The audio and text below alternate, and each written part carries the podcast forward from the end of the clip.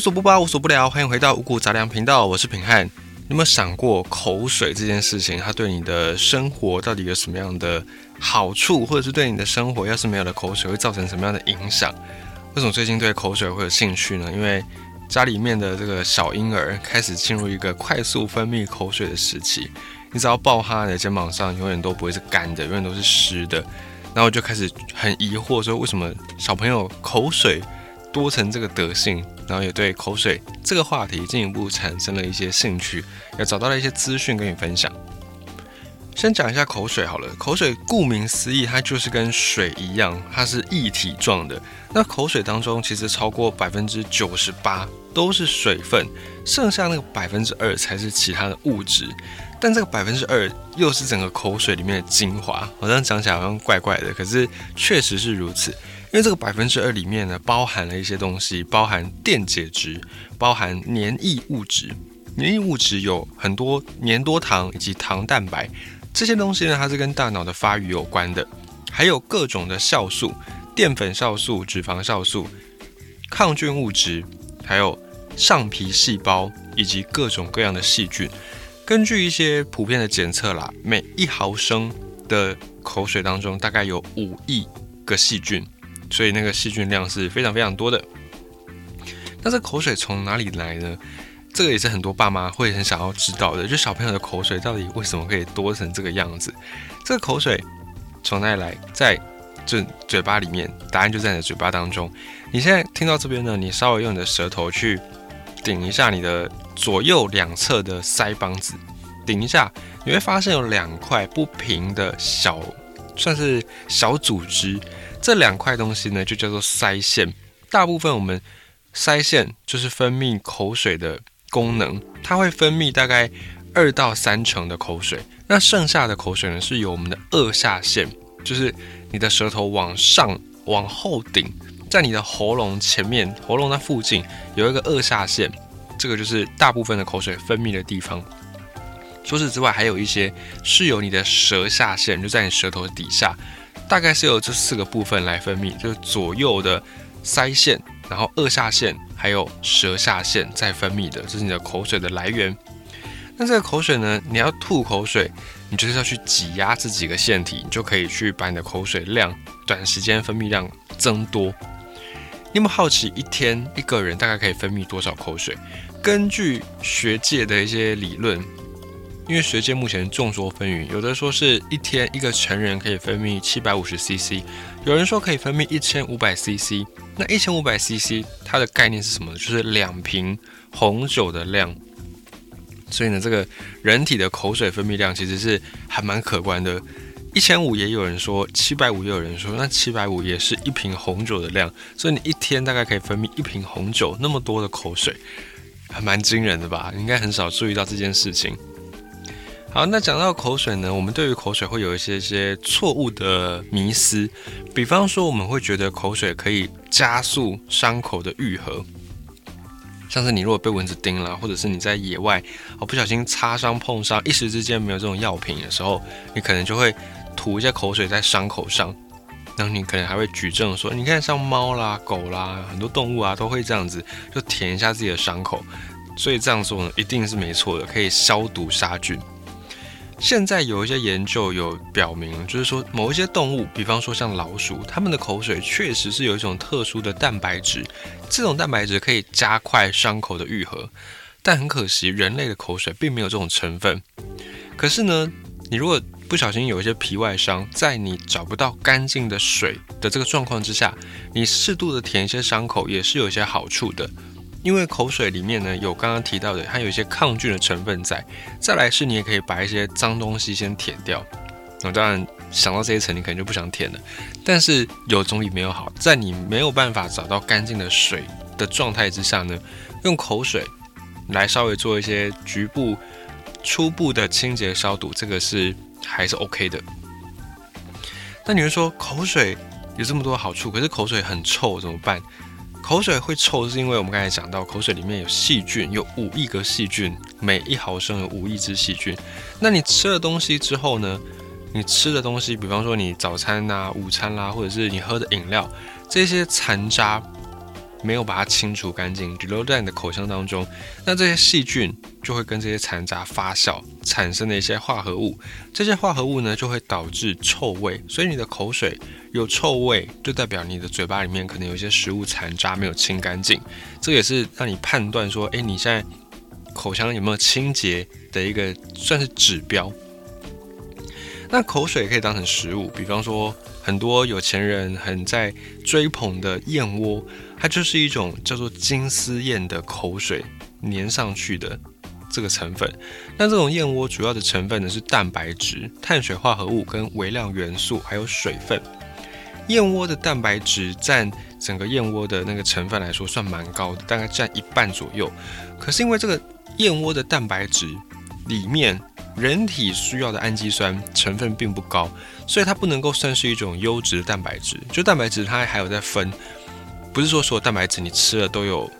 都有相对的这个好处，并不是在燕窝里面它的蛋白质就不是人体所必须的。所以，与其这样，你要吃燕窝来补充蛋白质，还不如你去喝牛奶。或者是吃鸡蛋，甚至吃豆腐，都还强过燕窝。所以，如果你是以蛋白质为考量，补充蛋白质为考量去吃燕窝的话呢，你可以把那个钱省下来，拿去吃豆腐、吃鸡蛋或喝牛奶，可以吃到非常非常多。那如果你是在追求，就你只是要吃一个吃一个快乐的，那那就就无所谓，你就还是可以继续吃。好，那口水除了以上这几个用途之外，它还有一个是润滑的效果。保护我们的口腔的黏膜，因为在吃饭的时候啦，或者在吞东西啦，在讲话的时候，一不小心，很容易你的嘴巴里面就会不小心被咬破，会受损。那这种口水，它就是可以把食物给湿润包裹，让你吞东西的时候比较不会很不舒服。想一下，如果吃了很干的那种粉状的食物。瞬间，你的口水全部被吸干，要你吞东西，那是很痛苦的一件事情。所以呢，首先口水还有一个功能就是润滑，再来是消化。你说消化不是在我们的肠胃在进行吗？怎么跟口水有关呢？有的，口水当中还记得我们刚才讲到，还有淀粉酶、淀粉酵素啊，或者是脂肪酵素。那主要的这个淀粉酵素呢，它可以把食物当中的淀粉先分解，先把它分解成低糖。哦，比方说像麦芽糖、像糊精，先分解完之后，之后进到肠胃，再进一步分解，效率会比较好。我觉得很像是有一个同事已经先帮你把前置作业都处理好了，哦，你只要负责收尾，那你就会轻松许多。这个淀粉酶就是在做这样的事情，先把淀粉在口腔当中初步分解，之后进到肠胃道，再去分解吸收，效率就会比较高。那么，特别是在一些脏器功能还没有发育好的小朋友、宝宝、婴儿当中，这个脂呃淀粉酶就是淀粉酵素，他们是更依赖这个东西的，来去消化母乳或者是配方奶当中的这个一些营养成分，还有脂肪酶也是。另外呢，口水对于味觉也是很重要的，食物当中的这些味道。就是透过口水被传递到我们舌头的味蕾上面。您可以试试看，你先让你的口水尽可能的被吸干，你就先吃一些粉状类的食物，把口水吸干，然后呢，你再吃吃东西，你就会发现，哎，没什么味道。所以口水它是一个传递食物的味道到我们的味蕾上的很重要的一个媒介。要是没有口水，你就会食之无味。以及口水对于宝宝也有很重要的一个发展的功能。具体来说是什么呢？我们来稍微讲述一下，因为这个背后有一点点很理论的东西，就是很学术理论的东西。如果讲起来可能会太复杂，所以我们就稍微讲一下，在口水当中有一个成分叫做唾液酸。那唾液酸它是一种。酒碳酸，好，你只要你只要理解到唾液酸不只是在口水里面有，在我们的大脑里面也有，你只要理解到这样就好了。然后呢，唾液酸就是口水当中的唾液酸，它的浓度可以当成是大脑里面唾液酸浓度的一个判别。当你的口水里面唾液酸含量越高，那代表你大脑以及人体组织当中的唾液酸含量也越高，所以它们是有正向的关联的。这个唾液酸可以在我们的肝脏当中合成，可是对小朋友来说，他们的脏器还没有发展成熟，所以他们分泌的唾液酸的量是远远达不到他们身体所要的需求的。因为这个唾液酸呢，它对我们的大脑发育、对我们的神经系统的功能调节是很重要的。那小朋友他们的大脑从出出生前六个月是没有大脑，然后他们在出生前六个月开始急速的发展这个器官，一直到他们出生之后的几个月之内，大脑就迅速的会发展成占他们体重的百分之七十，所以你就可以看到大脑在这段时间是需要非常非常多的营养跟能量。来去支持它发展的，那这个唾液酸就是很重要的一个成分。可是小朋友的唾液酸分泌量还不足以他们所需要的程度，那怎么办呢？在怀孕的时候，妈妈跟小朋友是连体嘛，连在一起。怀孕的过程当中，妈妈的一些身体机制会自动把这个唾液酸这个成分呢供给给小朋友，所以他们在出生前，在妈妈肚子里。唾液酸是可以得到保障的，不过出生之后呢就没有办法了。所以出生之后的婴儿，他们是透过母乳来补充唾液酸。唾液酸在母乳当中的含量是每一公升有一千五百毫克，这算是最高的。半年之后的母乳唾液酸就会降到一公升两百五十毫克。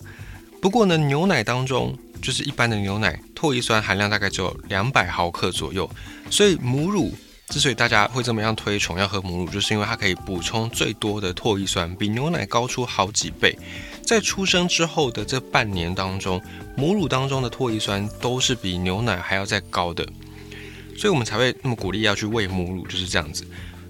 可是有一些妈妈或者是婴儿没有办法喂母乳，就是各种原因了，我们在这边不探讨。反正呢，各种原因，可能你就会让小朋友喝奶粉，这个奶粉当中唾液酸就不是这么多了。在奶粉当中，因为奶粉它的原料是牛奶嘛，所以它唾液酸的含量，除非它额外添加，不然它只会比牛奶的含量更少，